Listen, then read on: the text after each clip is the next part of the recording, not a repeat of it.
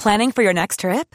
Elevate your travel style with Quince. Quince has all the jet setting essentials you'll want for your next getaway, like European linen, premium luggage options, buttery soft Italian leather bags, and so much more. And is all priced at 50 to 80% less than similar brands. Plus, Quince only works with factories that use safe and ethical manufacturing practices. Pack your bags with high-quality essentials you'll be wearing for vacations to come with Quince. Go to quince.com slash pack for free shipping and 365-day returns.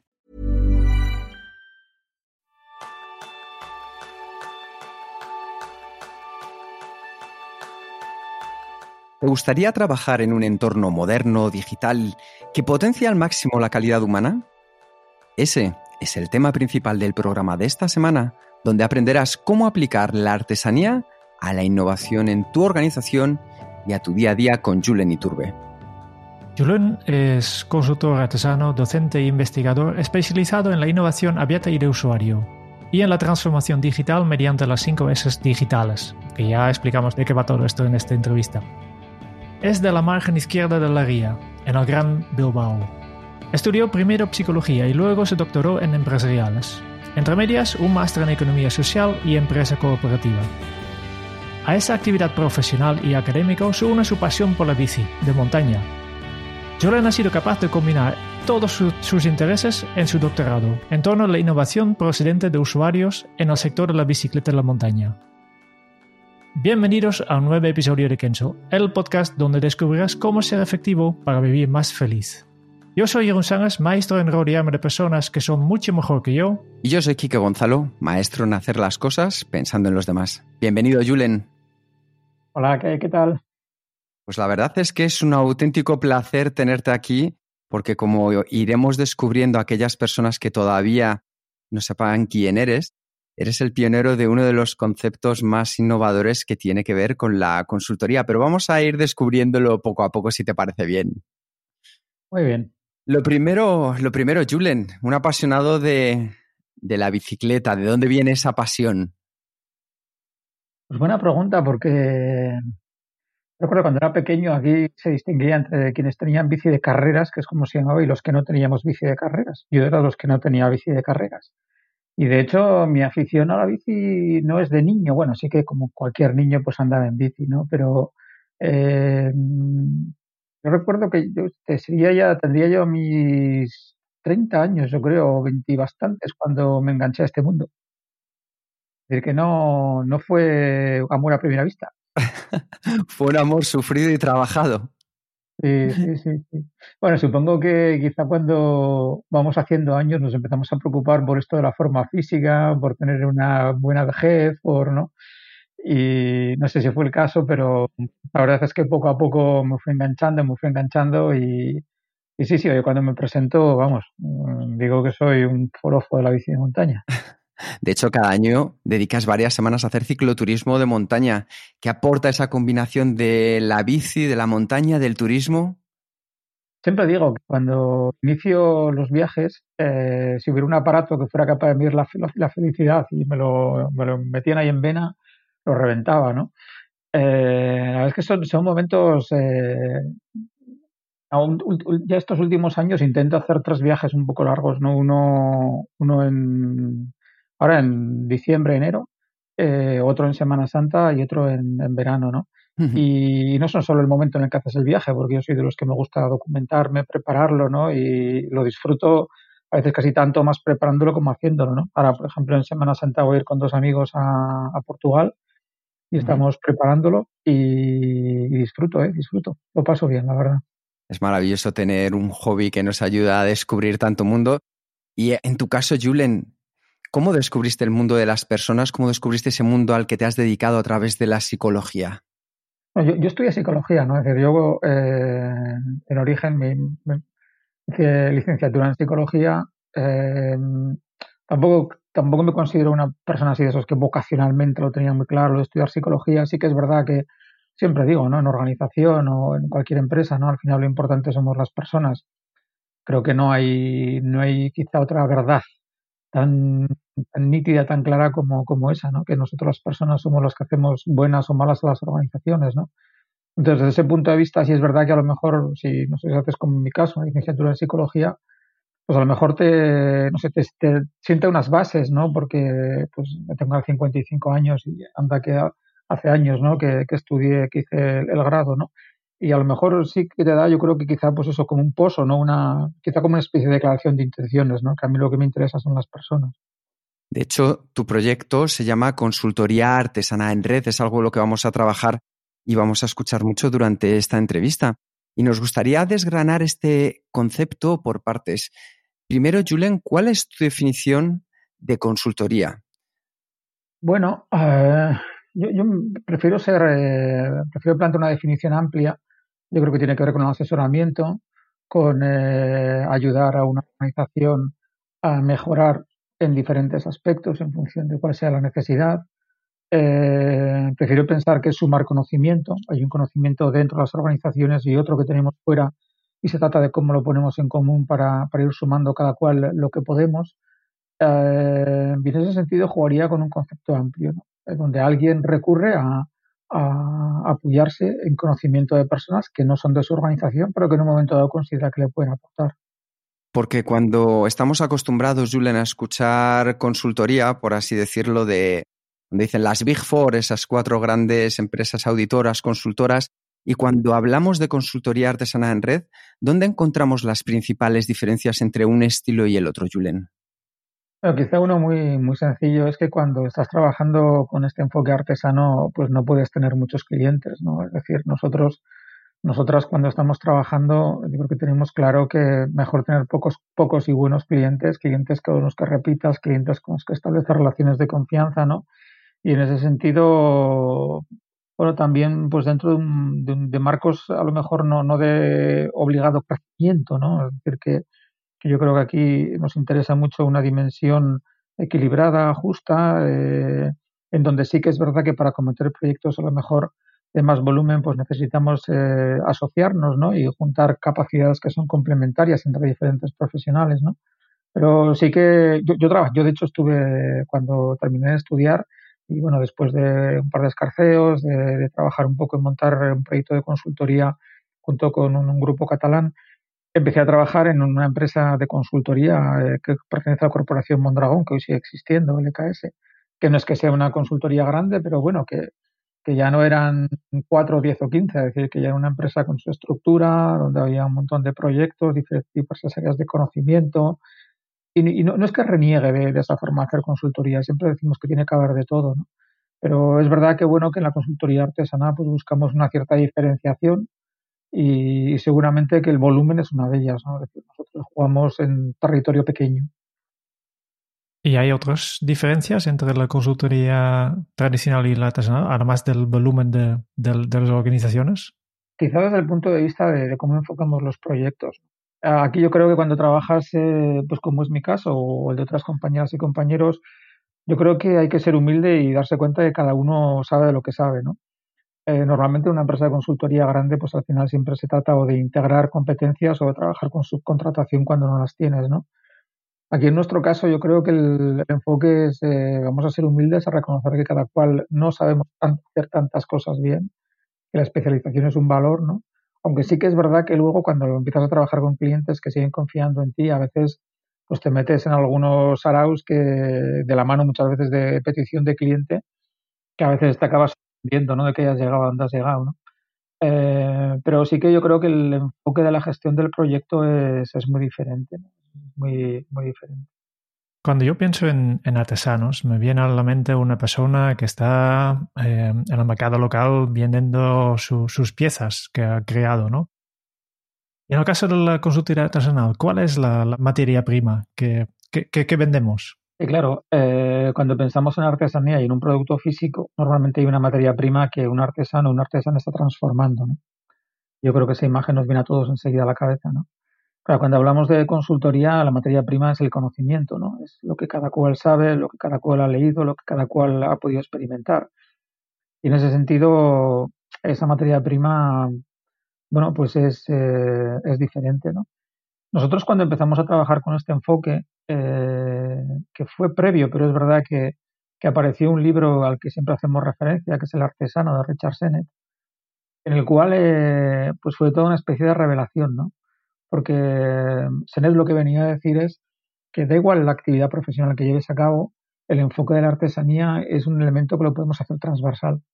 Un programador, una programadora puede ser artesano, eh, alguien que está trabajando en una cadena de montaje puede ser artesano. Al final depende de lo que estás poniendo en el proceso, ¿no? Eh, si estás poniendo pues una cierta pasión, un cierto, de una cierta dedicación, eh, una atención, un, em, ¿no? Y incluso hay veces que cuando, por ejemplo, eh, que, que, fue en su momento bueno era músico y tuvo que dejar el, tema de la música por unos problemas que tuvo, eh, siempre habla ¿no? de, que, de que, por ejemplo, cuando consideramos un artista, ¿no? alguien, alguien que está tocando el violín, pues por ejemplo el arte de la repetición es tremendo, ¿no? Porque, porque para adquirir destreza tienes que repetir, repetir, repetir, repetir. Si siempre repitieras igual, no progresarías, ¿no?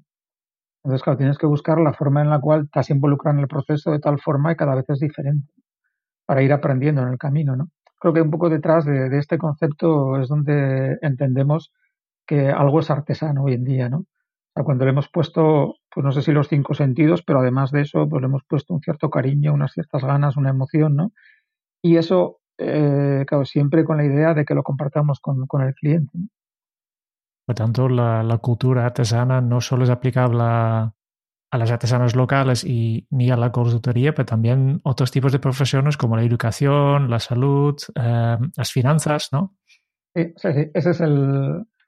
Al final, si, si cogemos un poco el, lo que te puso sobre la mesa en, en, ese libro, por ahí van las cosas, ¿no? Yo creo que al final es más una, una declaración de intenciones de cómo alguien quiere trabajar, independientemente de que si algo con lo que va a trabajar sea una materia prima física o sea una actividad de servicio o profesión liberal o lo que fuera. Y, y si alguien de nuestros clientes está pensando, es muy interesante, yo quiero trabajar de forma más, más artesano en, en, en, en mi caso, ¿qué competencias necesita esta, esta persona? ¿Qué competencias definen a la consultoría artesana? Hombre, a ver, yo creo que quizá una en origen es, eh, es la de incluso por contraposición, ¿no? Decíamos antes, es otro modelo de consultoría que nos pueden proponer las grandes, en las Big Four o cualquier otro modelo de estos, digamos, más, más de volumen, ¿eh? que insisto, no, no, no quiero decir que no, eh, que ahí nos hagan buenos proyectos, ¿no? Es decir, pero que sencillamente es una opción, ¿no? O sea, frente a la posibilidad de entrar en una estructura grande con las típicas, pirámides de crecimiento, ¿no? Donde entra uno como junior y va pasando etapas y hay no sé cuántos niveles profesionales, ¿no? Pues aquí sabes que cuando trabajas en con la consultoría artesana, pues eres tú y tus circunstancias y tienes que buscar compañeros, compañeras de viaje con los cuales complementar competencias, seguramente desde una perspectiva mucho más integral del proyecto, ¿no? Eh, donde es posible que eh, frente a una especialización desde la perspectiva de conocimiento, luego tengamos que ser capaces también de, trabajar en una relación con cliente que, abarcan mucho, ¿no? Eh, creo no, no, no vamos a encontrar una escuela de consultoría artesana, ¿no? Ahora, lo que sí en general somos gente, quienes trabajamos un poco con este modelo, que es fácil de encontrársenos en la red. Es decir, que si entramos en Google y ponemos consultoría artesana, pues vamos a encontrar ahí que hay unas cuantas personas que, ya se nos conoce, que, que estamos colaborando, que, que, somos abiertos en el sentido de que publicamos en nuestros blogs muchas de las cosas que llevamos a cabo, ¿no? Y que estamos abiertos a cualquier contacto. Súper interesante. Yo entiendo que, que, la consultoría artesanal intenta poner a las personas en el centro de los procesos de cambio. Pero muchas veces en el proceso de cambio se aplican modelos predefinidos y, y tal vez incluso rígidos, ¿no? Como por ejemplo el 5S. Mi pregunta es, es, cómo es posible combinar el espíritu artesanal con el trabajo reproducible y, y trabajo incluso certificado. Mira, yo aterrizo en el mundo de las, de las cinco cosas, que es una metodología eh, muy industrial, ¿no? y además, pues, un poco con el enfoque de los japoneses, ¿no? De, bueno, de, de, del siglo pasado, ¿no? Cuando cuando Toyota y los demás pues empezaron a trabajar un poco con la filosofía Lean. Eh, claro, es verdad que cuando vas a hacer un proyecto de 5S hay un método.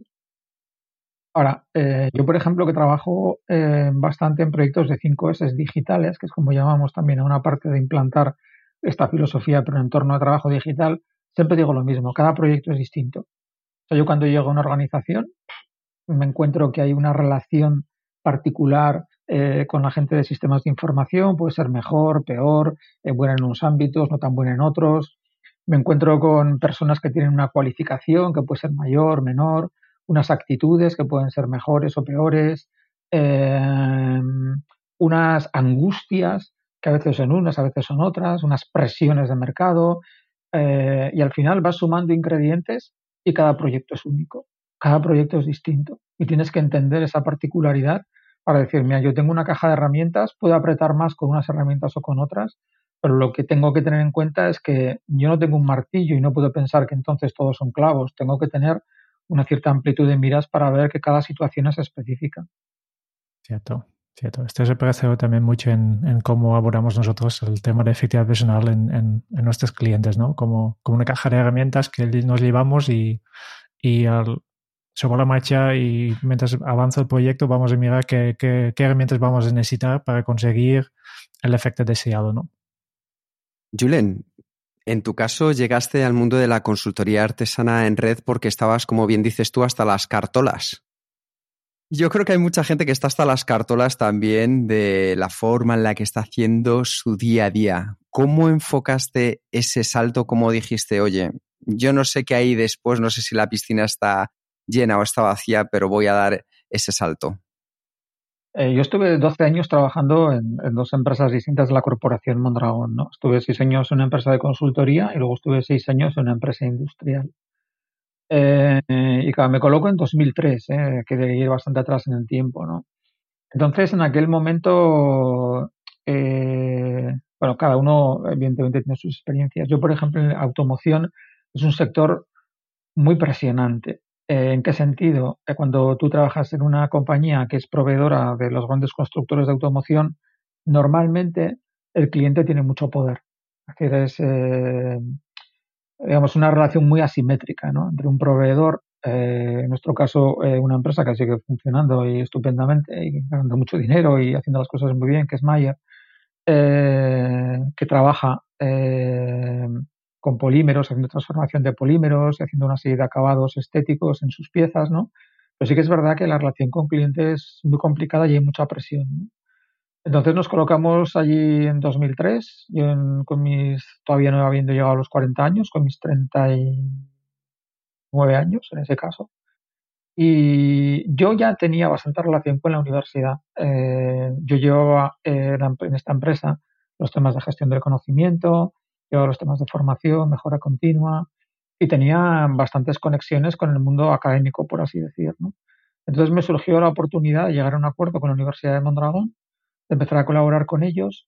Eh, intenté ver si podía compatibilizar esas dos actividades, es decir, seguir trabajando en, la, empresa y, dedicar parte de mi tiempo a la actividad académica. Eh, era muy complicado, era muy complicado porque al final, pues eso, son empresas muy absorbentes y que te piden todo, ¿no? Y decidí dar el salto.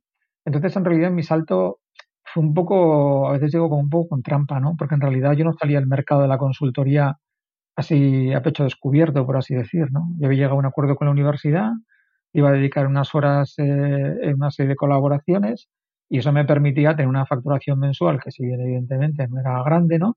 Pero sí decir, bueno, pues tengo ese colchón y me permite, digamos, bueno, saber que en el peor de los casos tengo esa facturación, ¿no?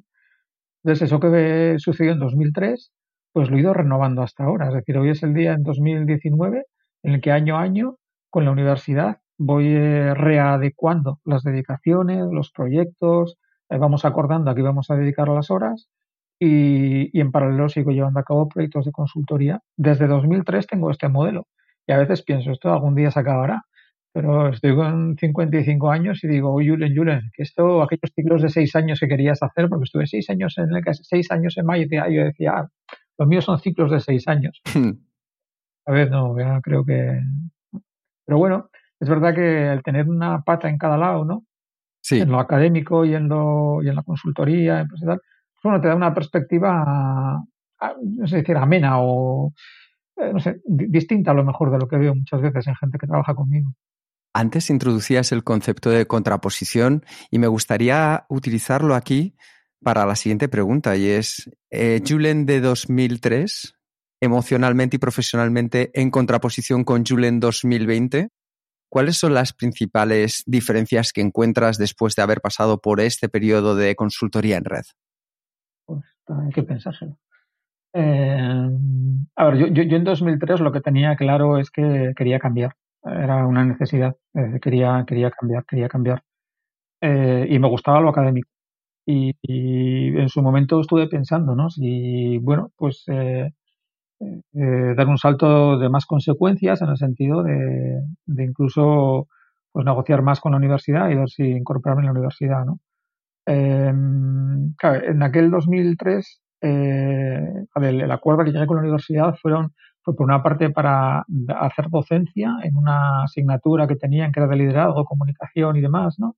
Eh, también les dedicaba bastantes horas a asesoramiento en temas de gestión interna en la universidad, coordinación de planes, de, recuerdo, coordinar plan estratégico en la facultad, y llevar a cabo proyectos de cambios organizativos, y tenía también como esa parte de decir, bueno, tengo actividad docente en la universidad, pero también tengo actividad de consultoría para la universidad. Y luego, claro, es verdad que empezaron a llegar proyectos de consultoría. Y claro, ahora cuando miro 2020 hacia atrás, digo, es que ahora no lo cambiaría. O sea, desde luego ahora mismo me siento muy cómodo teniendo actividad profesional en los dos ámbitos. Eh, en los dos ámbitos casi son tres, ¿eh? porque cuando digo universidad, digo docencia y digo investigación, o sea, que son como dos ámbitos distintos dentro de la universidad, ¿no? Entonces la universidad es docencia e investigación y luego consultoría, ¿no? Entonces es verdad que ahora lo tengo como más redondo, por así decir, la, eh, mi actividad profesional, ¿no? O sea, veo que está relativamente bien balanceada, que siempre con incertidumbre, porque cada año es distinto. O sea, yo cada año renuevo el contrato con la universidad, volvemos a repasar eh, a qué voy a dedicar las horas eh, pues por ejemplo, en los últimos años he cogido muchas más horas en mentorización de proyectos fin de grado, eh, en asesorar en nuevos proyectos empresariales que salen desde la universidad. Que también pues, es una labor como bastante gratificante en el sentido que ves chicos y chicas que, bueno, pues que emprenden, que ponen proyectos encima de la mesa, que entonces si comparo, quizá que el 2003 fue un movimiento más intuitivo, más necesidad, más, más vital si quieres, ¿no? Y hoy en día, pues, eh, bueno, yo creo que está relativamente asentado ¿no? el, el, dibujo que tengo ¿no? de la actividad profesional. Muchas de las personas que nos están escuchando, Julen, están planteándose cambios tanto a nivel profesional como a nivel personal y yo creo que el ejemplo que tú has puesto, en tu caso también, nos ayuda también a, pensar en cómo podemos hacerlo. En el caso de esas profesiones, de esas personas que se dedican a la salud, a las finanzas, a la educación, que nos escuchan o simplemente aquellas personas que quieren emprender, ¿cómo podemos aplicar la cultura artesana a este salto que queremos dar?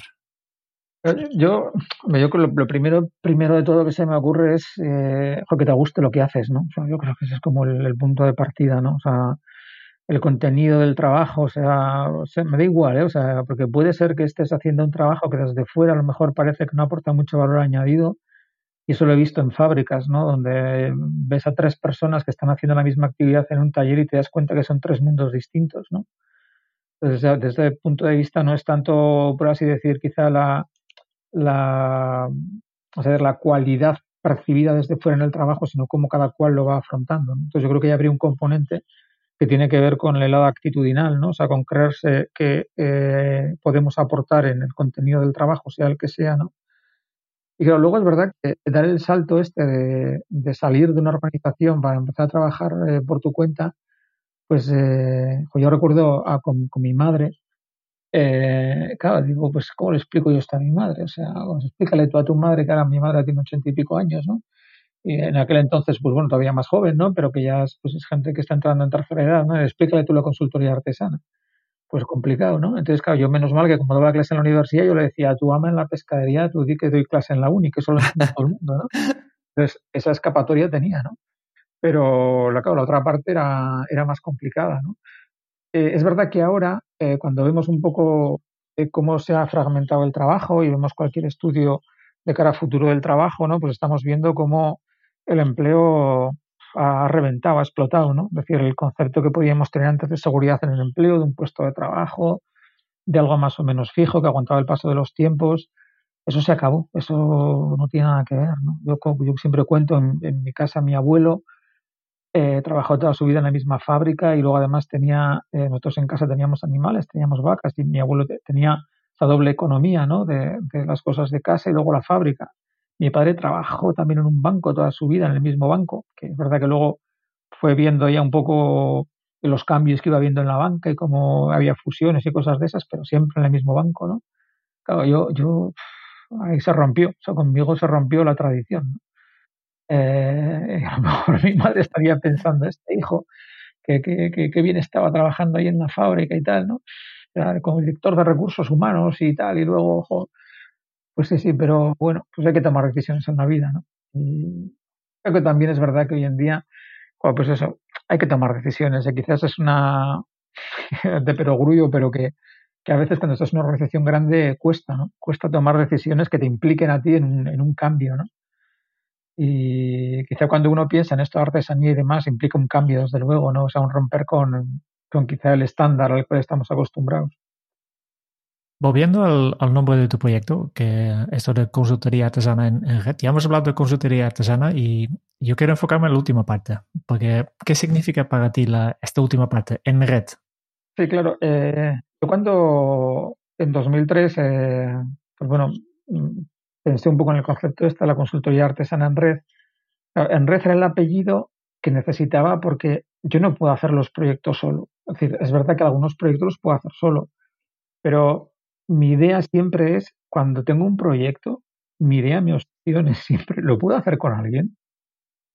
¿No? Porque, porque creo que, que todos salimos ganando, ¿no? Es decir, que cuando trabajas de esta manera, eh, es bastante probable que luego alguien también se acuerde de ti, ¿no?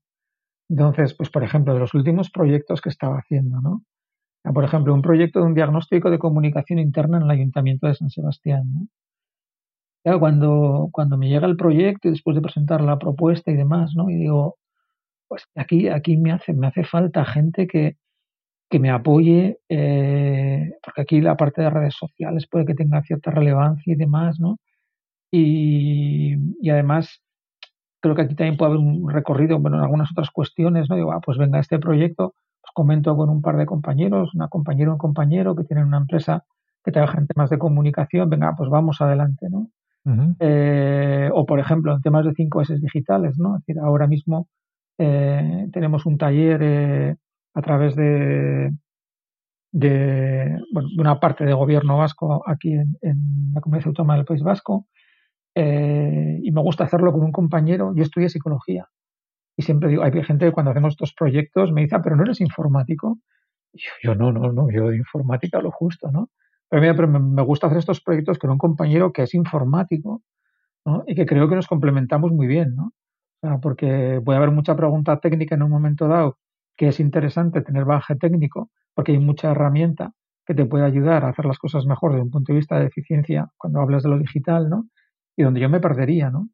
Entonces creo que esta obsesión un poco por, por buscar gente que, con la que te complementes en competencias me parece fundamental. Entonces de ahí lo de en red, que creo que no podemos no hacer en red.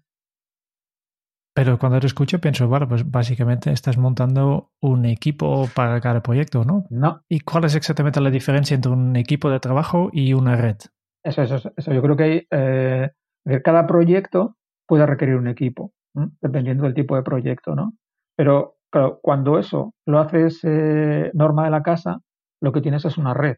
Es decir, que yo ahora mismo, por ejemplo, con el, con el enfoque de consultoría artesana, eh, ahora mismo somos un grupo de gente, que de hecho tenemos un sitio web compartido, consultoriaartesana.net, en donde, eh, bueno, pues compartimos ahí cierto enfoque, incluso estamos generando cierto contenido, blogueando pues hay una serie de artículos cada cierto tiempo en una visión poliédrica, ¿no? donde cada cual es cada cual y, y, nos enorgullecemos de la diversidad ¿no? y de las diferencias. ¿no? Entonces, claro, una red al final es algo que se ha ido de alguna manera tejiendo en el tiempo eh, por mucha química, por mucha sintonía, por mucho irnos conociendo a lo largo de los proyectos y luego ocurrirá que cuando haya un proyecto concreto necesitaremos montar un equipo, ¿no? Entonces tenemos dos planos. Hay un plano que es el de la realización concreta de un proyecto, que va a requerir un equipo, y hay el de una tupida red que está por detrás, que es lo que entiendo yo por concepto de red, valga la redundancia. Súper interesante. Y si alguien nos está escuchando y piensa, yo como profesional o, o, mi organización o mi empresa, me gustaría también trabajar más en red, ¿cuál sería el primer paso? El primer paso, y es un paso que, que a veces me da la impresión de que a la gente le cuesta. ¿eh? Ahora, por ejemplo, he tenido dos proyectos de consultoría, uno, uno clarísimo, eh, con, con, una empresa eh, de diseño en la que, de, bueno, de hecho, todavía estamos trabajando, ¿no? en cómo ellos pueden articular una red a su alrededor, ¿no? Y, y de repente algo que, que aparece es, eh, es que ya lo hemos probado antes y hemos tenido malas experiencias. Aquí es verdad que cuando uno se pone a trabajar con gente que no es como tú, pues te pueden pasar cosas buenas y malas, ¿no? No, no, no creo que nadie pueda asegurarnos de que cuando empiezas a trabajar con alguien que no eres tú, que no es de tu organización, que a lo mejor tiene una trayectoria profesional diferente, unas competencias diferentes, unas expectativas diferentes, pues es verdad que puede que las cosas salgan mal, ¿no? Pero lo primero es la actitud. Lo primero es la actitud de querer hacer cosas con otras personas. Y yo creo que ahí es donde, bueno, se irá decantando de forma natural. Habrá gente con la que hagamos las cosas a gusto y bien y otras cosas y otras, y otras ocasiones en las cuales a lo mejor no sale todo tan bien como hubiéramos querido, ¿no? Pero yo creo que lo primero es la actitud, es querer trabajar en red. Y querer trabajar en red es querer trabajar con gente que es como tú, que es muy distinto de lo que, de lo que es subcontratar trabajo. ¿eh? este matiz es importante. porque muchas veces eh, alguien capta el proyecto y entonces necesita horas de no sé qué, de no sé cuántos, ¿no? Y entonces subcontrata. No, no, no, aquí no es subcontratar. Aquí es que, por ejemplo, en este proyecto que os decía con el Ayuntamiento de Donosti, si yo colaboro con gente de la red, o sea, es un proyecto que es, que es transparente, la facturación es transparente, acordamos cómo lo vamos a distribuir, eh, o sea, el proyecto es el mismo para todas las personas que participamos en él. No hay ninguna relación de jerarquía o de dependencia, o sea, que sea casi una relación de interdependencia entre quienes estamos en el proyecto, ¿no?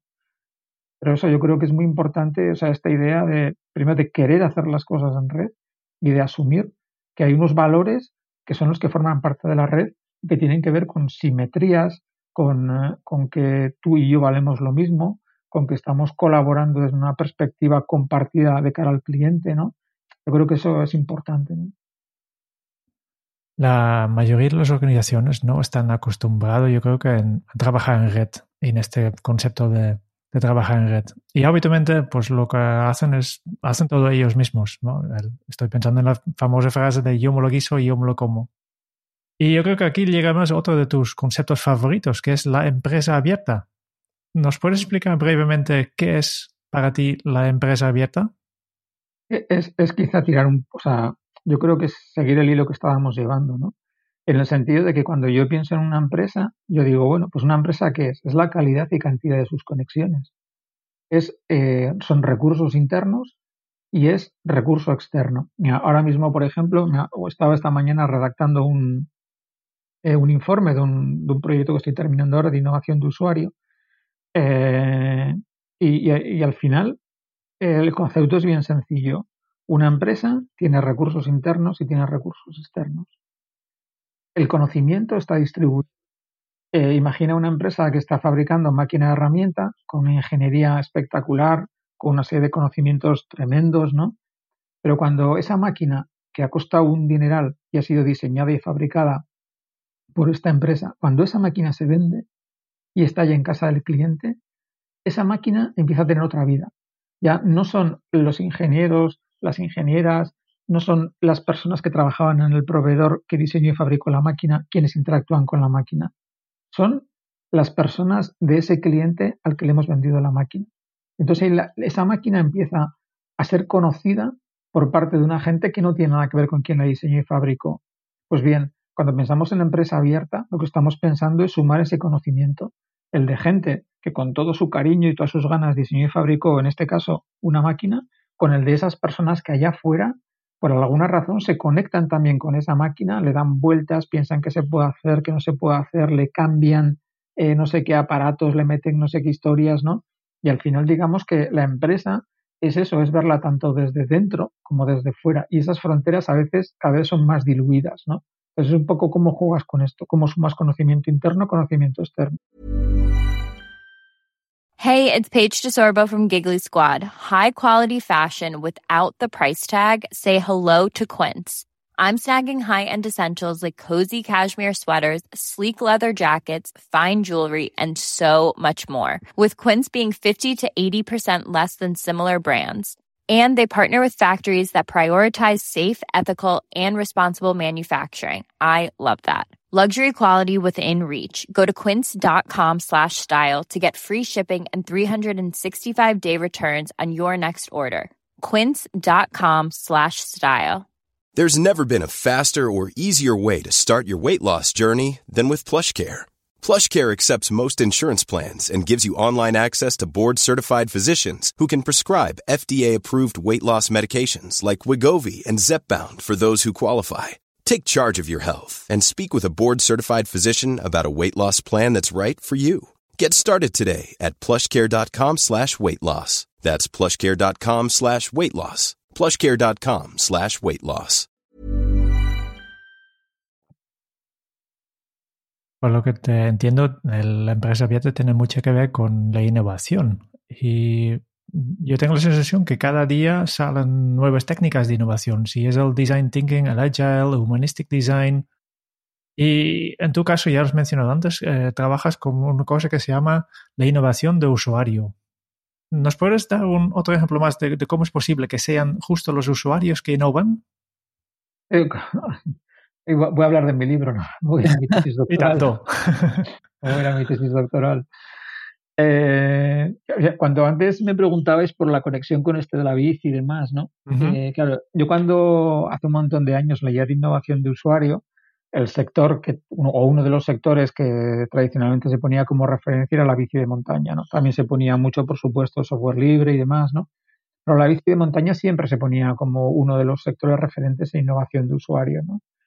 Cuando un fabricante diseña, fabrica una bicicleta, esa bicicleta eh, sale de la fábrica, sale en un camión para una tienda, una persona la compra, desde que la ha comprado, ahí empieza a interactuar con ese artefacto.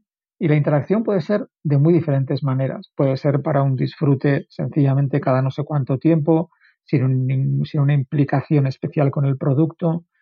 Eh, pero resulta que cuando nosotros hacemos una curva normal y vamos a clasificar o a, digamos, a ver que tenemos diferentes tipos de usuarios, hay unos poquitos usuarios que se enganchan mucho con un producto o servicio y me da igual hablar de una bici, del software libre, eh, de lo que sea. Da igual, siempre hay en la curva normal, hay una pequeña proporción de personas usuarias que acaban sabiendo tanto más de ese producto como quien lo fabricó. Y en el caso de la bici es exactamente así. Quizás es un producto muy pasional, es verdad, ¿no? Pero en mi caso, por ejemplo, cuando yo hice la tesis doctoral, fue un descubrimiento impresionante. Mira que yo llevaba ya años trabajando en innovación de usuario y demás, ¿no? Pero claro, cuando de repente me compro una bici con mis amigos de Orbea, que son con los que he hecho la doctoral, ¿no? que es una cooperativa de la Corporación Mondragón, gente con la que tengo mucha confianza, yo me compro la bici. Entonces empiezo a buscar en Internet información sobre la bici y descubro que hay una comunidad de usuarios organizada en Internet, en este caso a través de una plataforma, Foro MTV, donde un usuario en concreto ha puesto en marcha un hilo de discusión para hablar de esta bici. Ese hilo de discusión que nace en 2014, hoy es el día que sigue vivo y que va a llegar a los 100.000 mensajes intercambiados hablando de un modelo de bici de montaña.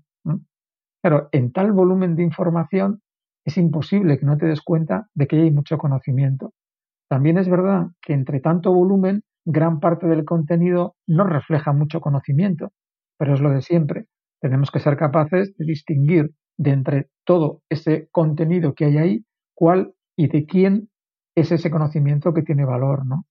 Entonces, en el caso de la bici, por ejemplo, quizá por ser un producto muy pasional y demás, pues es verdad que es fácil encontrarlo, ¿no?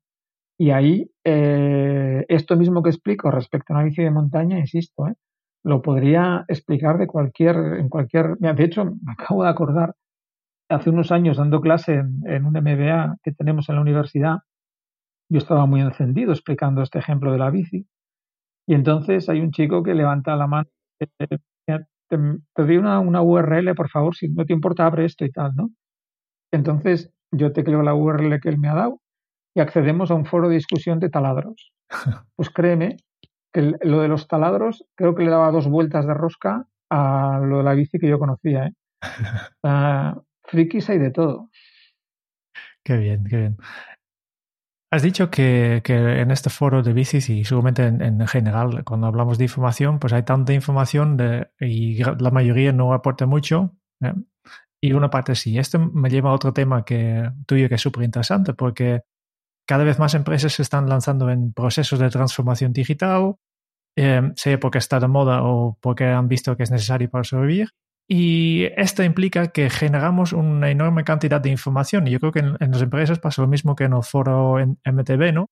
Que hay que saber separar un poco la información útil de todo este no aporta nada. Y en tu caso, promocionas un aspecto de, de esta transformación digital en forma de las 5 S digitales, que ya los he mencionado antes, ¿no?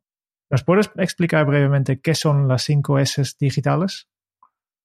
Bueno, o sea, las 5 S digitales como tal, digamos que sería, uh, no, no, tiene, eh, es decir, no tiene nada que ver, no tiene eh, demasiado que ver con lo que puede ser el análisis eh, que tira más al final de herramientas Big Data eh, cuando tienes grandes volúmenes de información. Quiero decir, cuando pensamos en 5S, 5S eh, yo suelo decir que es small data frente a las tendencias actuales que es big data. Cinco cosas lo que te viene a decir es, te sobra mucho, te sobra mucho. Uh, no puede ser que estés manejando tanto volumen, te has mal acostumbrado, no, no, hay una lógica en esto que estás haciendo, ¿no? Entonces, claro, cinco es lo que te dices, baja peldaños, empieza por el principio y di, ¿realmente todo esto me hace falta? ¿Mm? Y es verdad que es un ejercicio que hoy en día, cuando tenemos grandes herramientas a nuestra disposición para analizar de forma masiva los textos, ¿no? O cuando tenemos a un Google que te dice, yo nosotros, por ejemplo, en la universidad, yo las cuentas que tenemos con Google de correo son, son espacio ilimitado. Entonces, ¿para, para qué borrar? Si, si, nunca vas a tener problema de espacio, ¿no? Y además, por detrás hay unas eh, herramientas de indexación de contenidos que te van a hacer las búsquedas eh, pues eh, fáciles y potentes y demás, ¿no? Con lo cual te dicen, si la tecnología ya hace lo que tú, lo que yo soy un humano y yo soy el cuello de botella. Yo necesito organizar la forma en la cual consumo información. Y lo que no quiero es eh, renunciar a esta responsabilidad que yo tengo eh, respecto a decir qué sí hace falta y qué no hace falta. Es un ejercicio de asertividad. Tengo que decidir que hay cosas que me interesan y cosas que no me interesan. Yo como humano, ¿eh?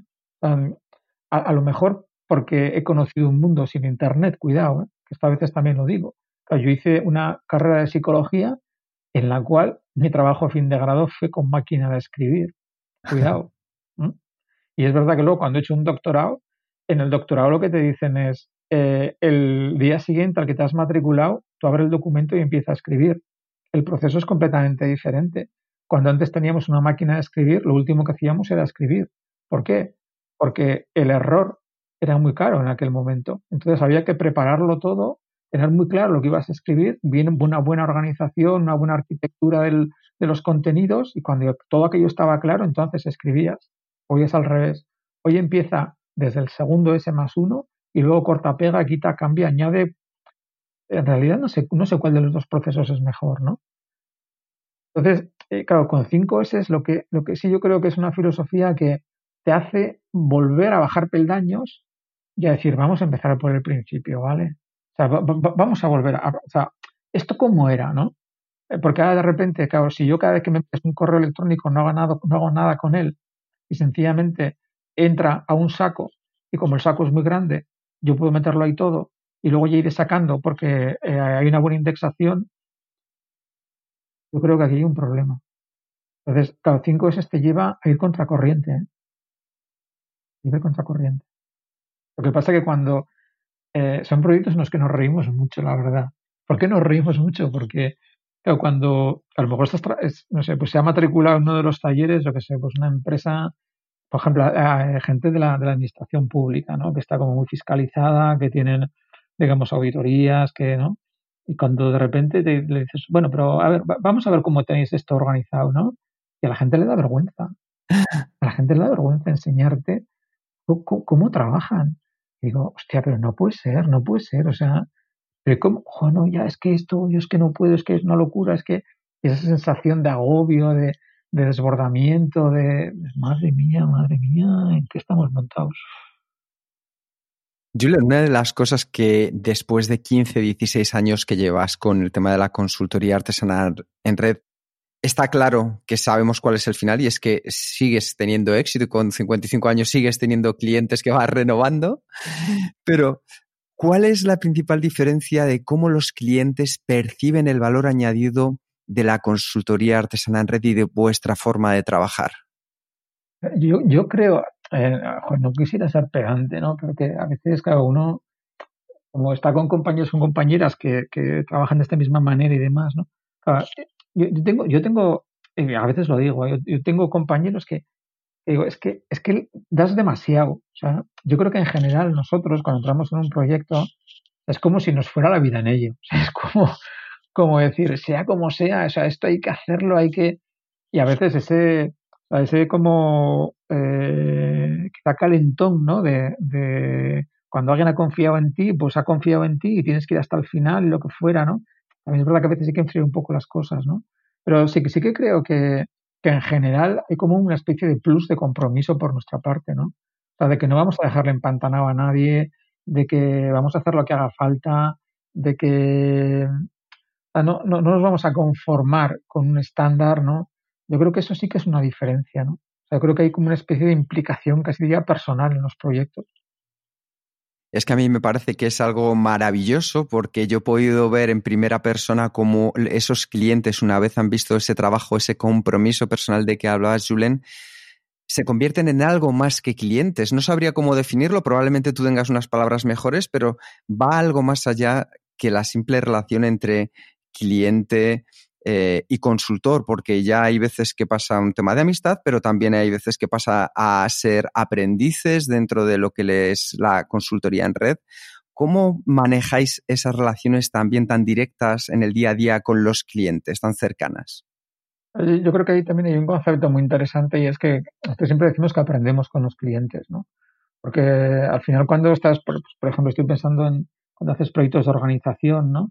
Eh, donde o sea, claro, las verdades no están escritas, ¿no? Es decir, hay muchas diferentes maneras a través de las cuales podríamos llegar a ser eficientes en función de cómo nos organicemos, ¿no? Y, ahí yo creo que hay eh, que ser humilde y darse cuenta de que nosotros en la consultoría cada, cada proyecto nos enriquece, ¿no? Y creo que eso, yo creo que el cliente es fácil de que lo vea, ¿no? O sea, cuando, cuando se da cuenta de que por ejemplo, uno de los valores que tenemos es la, humildad, ¿no? O sea, nosotros en la declaración de consultoría artesana, un valor es la humildad. Eh, y creo que eso, por ejemplo, es importante, ¿no? Y que creo que eso además te da como muy buen feeling con un cliente, ¿no? En el sentido de decir, mira, yo estoy aquí para, para currar, para buscar soluciones, para, ¿no? Pero, pero seguramente que tú tienes tanto más criterio que yo, ¿no? Entonces vamos a ver cómo somos capaces de ir sumando cada cual lo que sabemos, ¿no? Incluso si nos atascamos, ya preguntaremos también a gente de fuera para que nos eche un cable. ¿no? por ejemplo, en estrategia, eh, los últimos proyectos que he tenido, uno que estaba haciendo con una agencia de publicidad, en este insistíamos mucho, incluso a mí me extrañó un poquito porque decía, es que cada vez eh, hacemos los proyectos de estrategia con gente de fuera, cada vez traemos más gente de fuera, traemos a clientes, traemos a proveedores, es decir, entendemos que, que la, el conocimiento está distribuido, ¿no? Y que nosotros podemos tener una parte de la verdad, pero que es, es, tan importante o más que nosotros, digamos, seamos capaces de volcar nuestra verdad que pongamos sobre la mesa otras verdades, ¿no? Porque aquí esos dibujos globales nos hace falta verlos para ser competitivos, ¿eh? No vale con que la razón. Tienes que tener la razón en un contexto en el cual hay unas relaciones con los demás que tienen que ir bien para que tú tengas éxito. Me gusta mucho esta, esta cosa que explicabas, que el conocimiento está distribuido, ¿no? que nadie tiene realmente toda la verdad, aunque a veces nos pensamos. Y, y esto me hace pensar una cosa que nosotros también encontramos con nuestros clientes. A veces decimos que, que hay que sacrificar un poco de la productividad personal en beneficio de la efectividad del equipo. Yo creo que, que lo mismo está aplicado a, tu trabajo. Y una cosa que tú has escrito que, que a mí me ha gustado mucho es que las sociedades avanzadas del siglo XXI juegan la, a, la base de la individualidad, pero el trabajo es en gran parte una obra colectiva. Y esta a veces yo creo que es complicado, pero quería saber cómo podemos conseguir que las personas pongan más énfasis en los beneficios colectivos en lugar de sus propios intereses. yo es verdad que aquí tengo un defecto de forma, ¿no? Porque, claro, yo, yo, o sea, digo en el sentido de que llevo muchos años trabajando con las cooperativas de Mondragón, que quizá es casi, casi como el extremo opuesto, en el sentido de que lo colectivo eh, prima tanto, tanto, tanto que a veces lo individual eh, quizá está como demasiado diluido, ¿no? Eh, por aquello del proyecto compartido, de que los socios son corresponsables, digamos que hay una asamblea general de socios que es el órgano que pone o quita en un momento dado al gerente, es decir, donde la gente tiene poder y lo ejerce, ¿no? por cómo está organizada la cooperativa, ¿no? Yo, yo sí que creo que eh, actualmente la sociedad en, la que vivimos es una sociedad que ha jugado la baza de, la individualidad, ¿no? O sea, desde el punto de vista del consumo, eh, de cómo nos venden las cosas, ¿no? De, del culto a uno mismo, ¿no? Eh, o sea, toda esta historia, pues yo creo que, que y con herramientas para ello, ¿no? O sea, los selfies de por medio y, o sea, habría que hablar, o sea, seguramente que es, complejo el asunto, ¿no? Pero, pero sí que es verdad que quizá uno de los rasgos de la sociedad actual, ¿no? Pues es cómo se ha ido trabajando ese concepto de individualidad, ¿no? Es verdad que, eh, si has leído un poco de gestión y tal, ¿no? Creo que hay una frase de estas eh, lapidaria que viene a recordar por ahí, ¿no? De, de Goldratt, ¿no? Eh, que es eso de que los óptimos locales no conducen al óptimo global, ¿no? Entonces, claro, es verdad que cuando tú eh, estiras mucho de un punto en concreto, sea un individuo, vas a generar un cuello de botella en otro, ¿no? Si lo que queremos es que personas vayan al mismo ritmo, a mí no me vale que el primero vaya a toda mecha, se distancie de los demás y llegue a un sitio él solito y los demás se han quedado por ahí detrás en la cordada, ¿no? necesito acompasar las cosas, ¿no? Necesito trabajar con criterios de complementariedad.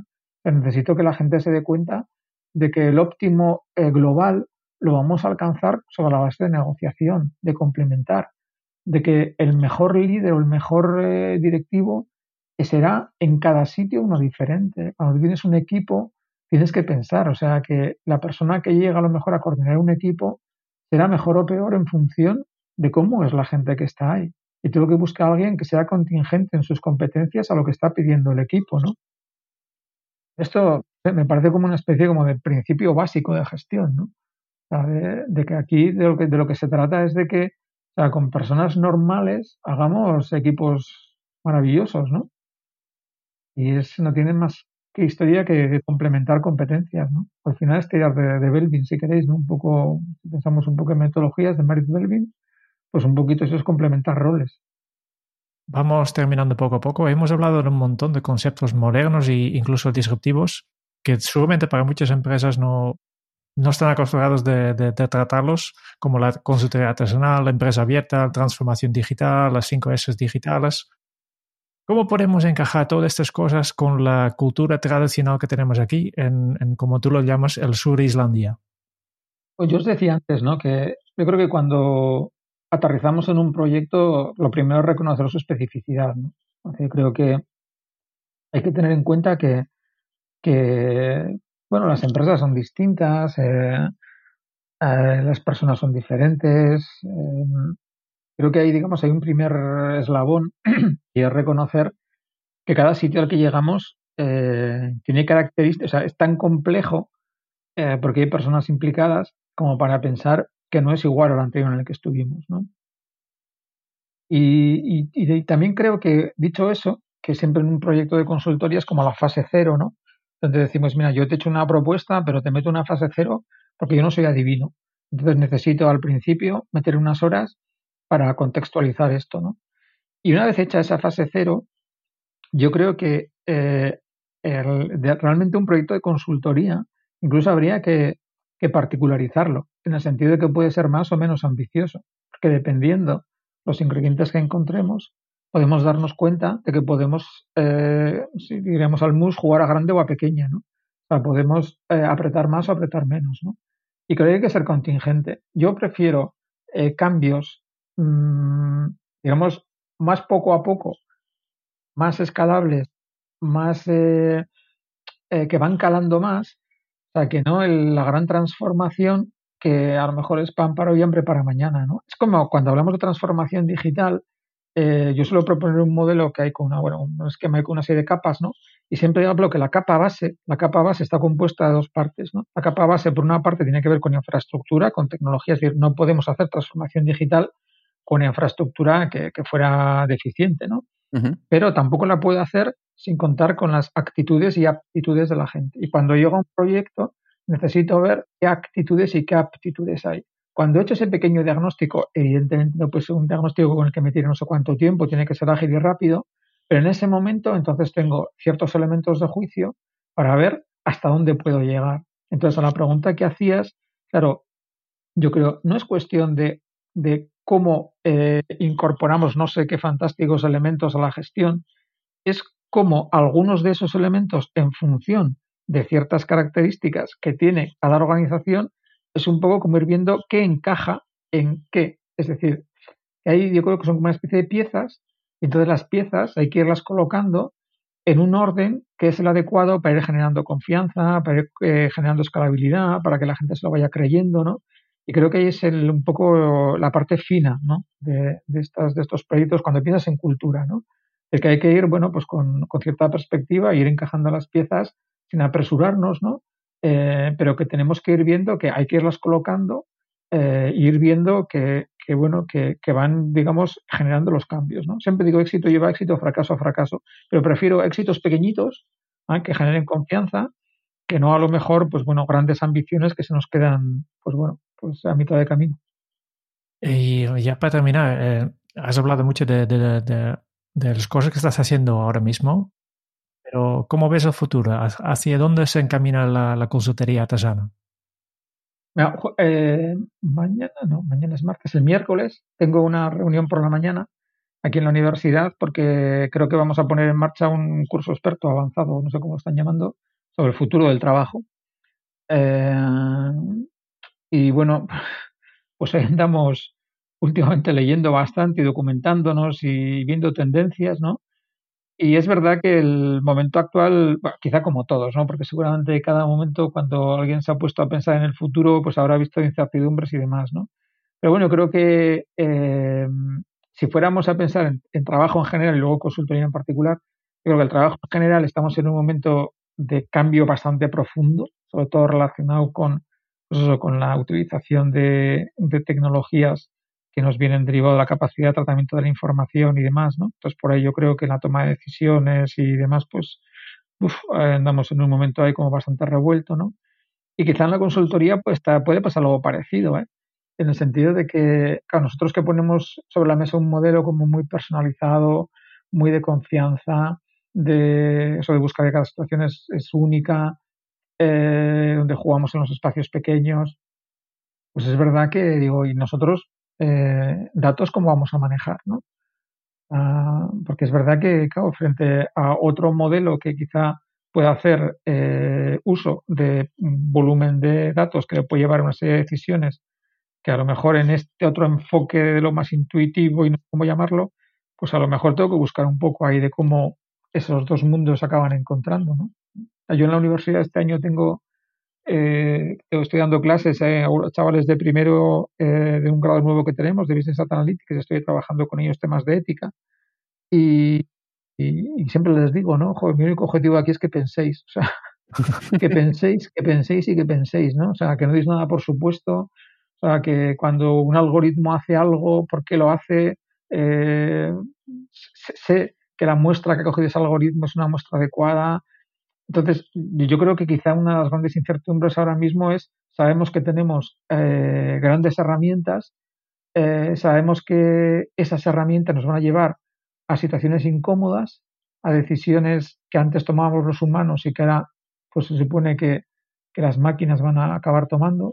Eh, y eso es un mundo que nunca habíamos conocido. Ah, y o sea, puedo, podría hablar de la palabra incertidumbre, pero también podría hablar pues de la palabra, no sé llamarle ilusión o, o expectativa o, o, o, qué interesante va a estar esto, ¿no? Uh, o sea, porque, no sé, yo creo que hoy en día ser sociólogo o estudiar psicología hoy en día, pues, es maravilloso. Claro. Muy bien, antes de pasar al cuestionario, Kenzo, una última pregunta es, que si tú tienes alguna pregunta final, siguiente paso, sugerencia o mensaje para los oyentes de este podcast. No, lo que diría es, eh, quizá hay una cuestión de base que creo que quizá está rondando todo el rato, ¿no? Y es, o sea, cuánto de relevante queremos que sea el trabajo para cada uno de nosotros, de nosotras, ¿no?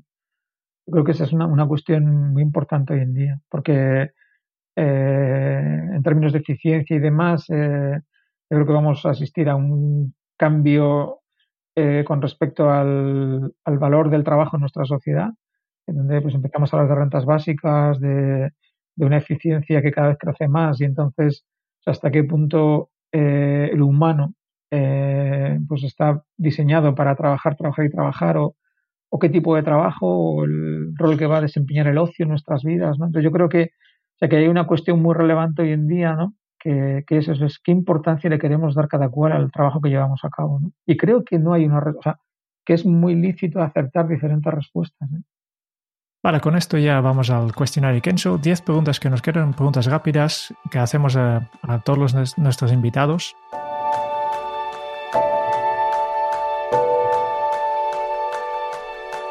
¿Cuál es tu lema? Consultoría artesana en red. ¿Cómo se titularía tu biografía? Uh, intentamos dejar un mundo mejor. ¿Cuál es el libro que más has regalado? El que más has regalado, pues del que más hablo sin duda es del artesano de Sena. sí. ¿A quién te gustaría o te hubiera gustado conocer? Uh, pues, eh, por ejemplo, a, a, Hannah Arendt, una filósofa. No lo conozco, pero... Me, me pareció una mujer... Sí. Una muy excelente elección. ¿Qué canción pones a todo volumen para subir el ánimo? Eh, yo soy muy, muy de. En mi, en mi época era muy de ska, de los specials y cosas de estas y tal, pero aquí en casa, por ejemplo, cuando tengo que, que, levantar el ánimo, normalmente no me pongo música a tope, fíjate tú, ¿eh? Pero si tuviera que levantar el ánimo, pondría algo de ska. De los specials o del selector o cosas Los clásicos. Sí, sí, sí, claro. ¿Cuál ha sido la pregunta más interesante que te han hecho? Podría decirte. Podría decirte. O paso, paso. Ningún problema. ¿Qué se te viene a la cabeza cuando piensas en la felicidad? Estar perdido con la bici por el monte. ¿Qué película volverías a ver cada año? Eh, pues a, a, lo mejor una de estas tipo Blade Runner o alguna de estas, que, que ya, ya estamos en esos años y ver cómo, cómo se van quedando antiguas. Sí. Si tuvieras que dejar un, un, mensaje en una cápsula para tu yo del futuro, ¿qué le dirías? Oh, suerte, suerte. Suerte. Y de aquí a dos semanas volvemos a tener otra entrevista con otra persona súper interesante y hemos pensado que era una buena idea que, que tú le dejes una pregunta ya para esta invitada. ¿Qué le preguntarías al próximo invitado? Me gustaría preguntarle sobre el futuro del trabajo. ¿Cómo, cómo cree que, no sé, o sea, que se coloque dentro de, no voy a exagerar mucho, ¿eh? pero dentro de 15 años, por ejemplo, ¿Sí? ¿y qué va a ser del trabajo? O sea, no sé, ha desaparecido, eh, cuánto lo hacen ya las máquinas, eh, preguntarle sobre el futuro del trabajo. Pues pasamos la pregunta al siguiente entrevistado. Y con esto ya hemos terminado el cuestionario Kenso y solo nos queda una cosa más, que es un breve resumen de todo lo que hemos podido aprender de ti, Julen. Muy. Eras una vez que Julen estaba hasta las cártolas, nada en particular, todo en general. Ya sabéis, los ciclos de la vida en su trabajo en aquella empresa grande. Y él era pequeño, y trabajaba y madrugaba, y llegó a ser el super mega director de recursos humanos. Luego lo dejó, y hubo quien no lo entendió. Él era pequeño todavía. Después su estado se agravó, enfermó de conciencia, y la conciencia molesta lo suyo. Y como tiene suerte multidimensional, empezó a darle vueltas. Quería volver a ser consultor. Y había dos opciones. Serlo para alguien o para sí mismo. Ya entonces el para no le convencía y se le ocurrió una mañana a primera hora. Será para ti y será para mí. Decidió ser consultor artesano. Y empezó a hablar con unos y con otros y se dio cuenta que era un sendero bien bonito. Estrecho, húmedo, deslizante a veces, pero era todo un camino. Y comenzó a trabajar para quienes le conocían, y esto fue todo un orgullo. orgullo. Era retomar relación desde la confianza, y la artesanía le envolvió, abarcó todos los procesos de su día a día. La artesanía fue la imagen, era ver una forma, una relación causa-efecto directa. Aquello que hiciera sería su responsabilidad. La responsabilidad de quienes conforman su red. Y la red es su apellido, es la actitud, es como él nos ha explicado el querer trabajar con gente que es como tú y se medirá por la cantidad y la calidad de sus conexiones. Y así ha pasado el tiempo y Julen sigue siendo pequeño, pero eso es ser artesano. Por ayudar a una organización, por sumar conocimiento, por tener pocos y buenos clientes para establecer redes de confianza, por buscar una dimensión equilibrada y justa, una consultoría artesana en red basada en los cinco sentidos, llena de ganas y emoción para compartirlo como Julen ha hecho con nosotros. Y él te ha dejado una pregunta. ¿Cuán relevante quieres que sea el trabajo para ti? Muchísimas gracias, Julen. Ha sido un auténtico placer tenerte con nosotros. Lo mismo digo, lo mismo digo. Muchas gracias a vosotros. Muchas gracias por escuchar el podcast de Kenso. Si te ha gustado, te agradeceríamos que te suscribas al podcast, lo compartas en tus redes sociales o dejes tu reseña de 5 estrellas para ayudarnos a llegar a más oyentes.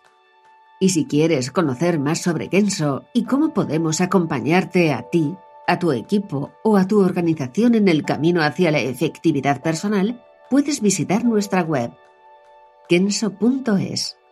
Te esperamos la semana que viene en el próximo episodio del podcast de Kenso, donde Kike y Jerún buscarán más pistas sobre cómo ser efectivo para vivir más feliz.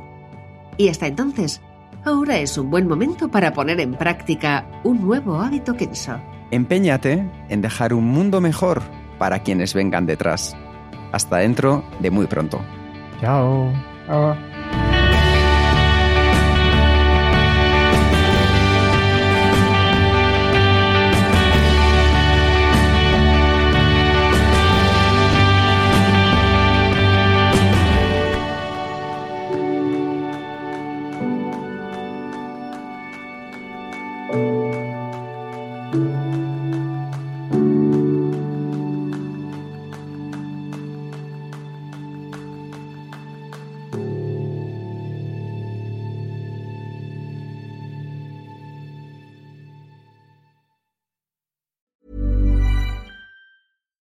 Normally, being a little extra might be a bit much, but not when it comes to healthcare. That's why United Healthcare's Health Protector Guard fixed indemnity insurance plans, underwritten by Golden Rule Insurance Company, supplement your primary plan so you manage out of pocket costs. Learn more at uh1.com.